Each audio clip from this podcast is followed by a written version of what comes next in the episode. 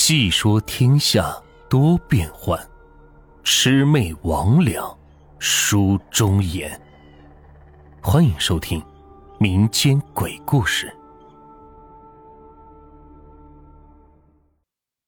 知道真相的村里人是捶胸顿足，这说起来还多亏了村里的禁令。这李家二儿子一想，不能动山上面的草木，这说不定土下面有什么宝贝。真是上天垂怜，还真让他是歪打正着。或许是旁边是大户川的缘故，这山下埋着的竟是寸金难买寸木的阴沉木。都说家有乌木半方，胜过金银一箱。话里说的乌木就是阴沉木，这可比砍树做棺材来钱快得多了。而且这阴沉木大的。可做棺材树雕，小的可做佛珠挂件，几乎没一点不值钱的部分。外面需求也是极高，基本一亮相就被抢购一空。而更令人啧啧称奇的是，老李家从后山挖出来的阴沉木，乌黑中夹杂着缕缕金泽，更是散发着一种奇香，绵软悠长，着实神奇。这价格。更是普通阴沉的好几倍。这老李家真的是祖坟冒青烟了，发了大财运。村里人得知后，气的是脑门窜涌，但是也没办法，这规矩是他们定下的，也只能是干看着眼馋。几家年轻人倒是半夜想去后山偷点，可老李家早就从外地雇了长工，连夜是看守着洞口。更有人是不甘心自己交不到好运，跑了自家的农田，盼望着也能找出点木头，可都挖出河底沙了，也没寻到半点东西。老李家手头是一天天的宽裕，房子也越建越阔气，几年后更是沿着这大户川，从南方领回了个俏丽的女子。女子从南方来，长得极其水灵，细皮嫩肉。腰肢柔软，一颦一笑都是牵人魂魄，走起路来也是扭动腰肢，揪住了全村老爷们的眼光。这一下可给村里老少重新定义了女人的含义。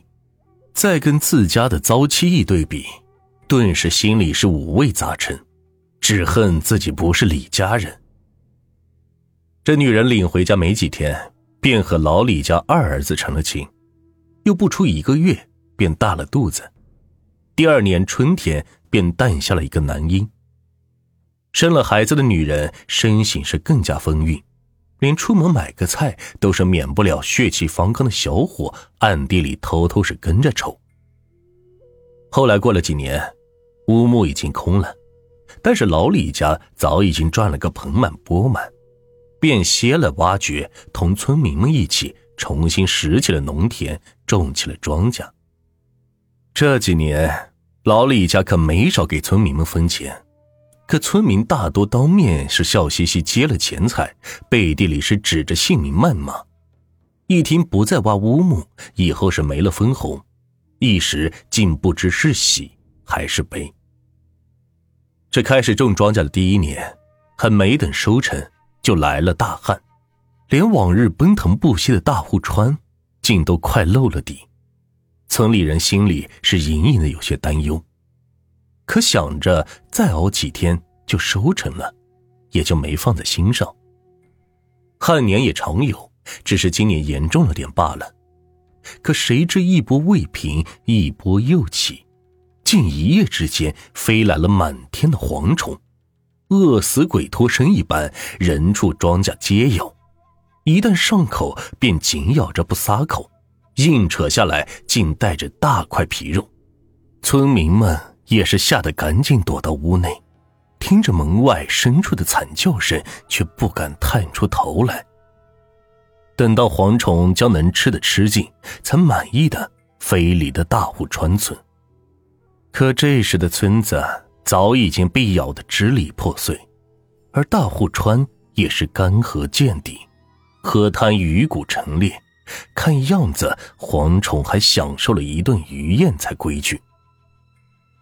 旱情持续了一年，村民家里那点余粮早已经吃空，农田的土层已经不知道被翻腾了几百遍，饿急了眼的村民已经近乎疯狂。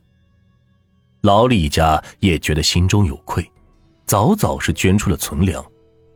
本来村民还有些感激，可渐渐的人心却变了味儿。不知是谁起了头，村民们仔细一想，竟将这大旱罪魁祸首指向老李一家。确实，一定是他们家挖空了后山，惹恼了山神，才设下这般祸事。受到怂恿的村民是怒火中烧，抓了家里的铁榔头就去老李家闹事。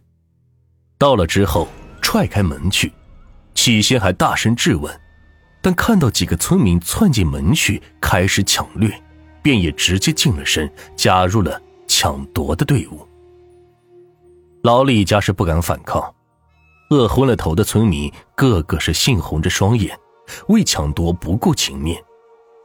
老李头也是低声下气，只得抱着双拳跪求人家：“老乡，行行好，给娃留点口粮。”四岁小孙子哪里见过这种情形，当即吓得是哇哇大哭，拿了小木剑要打人反抗，却抄的一个壮汉一顿烦躁，一脚是踹到了小娃的心窝，飞出了老远。女人赶紧爬过去护住孩子，却发现已经口角溢血，昏死了过去。老李头一看孩子被打，要跟他们拼命。这晚来的一拨人本来也没有找到什么好处，当即就把怒火发泄到了李家人身上，砖头铁锹都往他们身上招呼，逼问他们存下的粮食和财宝放在了哪里。这大儿子是个话痨。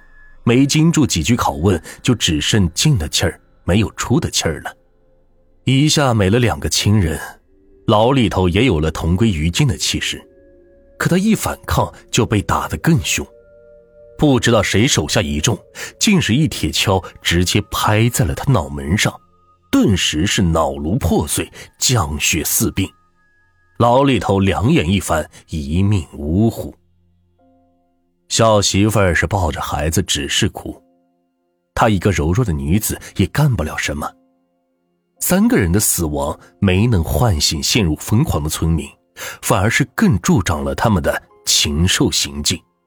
找不到粮食，他们推倒了墙，砸坏了床椅，而早已经对女人垂涎已久的几个流氓，趁着混乱是捂上了女人的嘴，将她拖到了暗处。这几年来，老李家存下的家底被一抢而空，可怜一辈子是勤俭节约，最后竟是落得如此下场。村民们抢了钱财，是满意的离去，都忘了手上所沾染的血腥。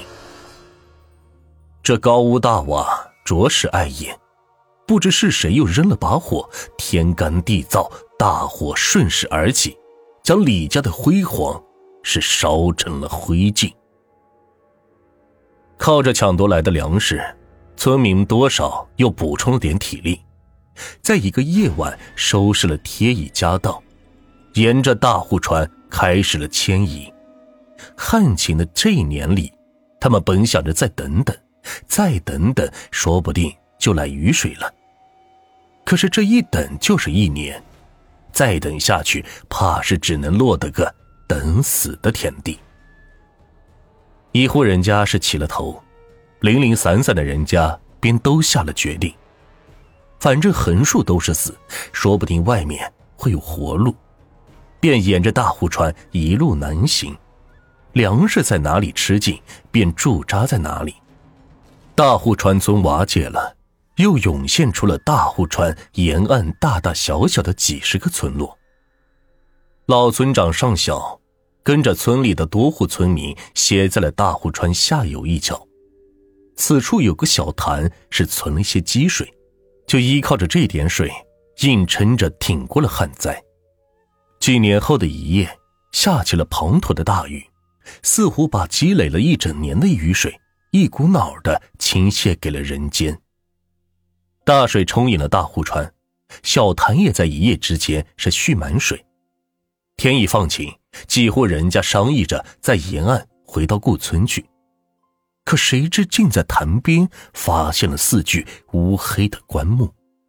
本集就到这里，下集更精彩。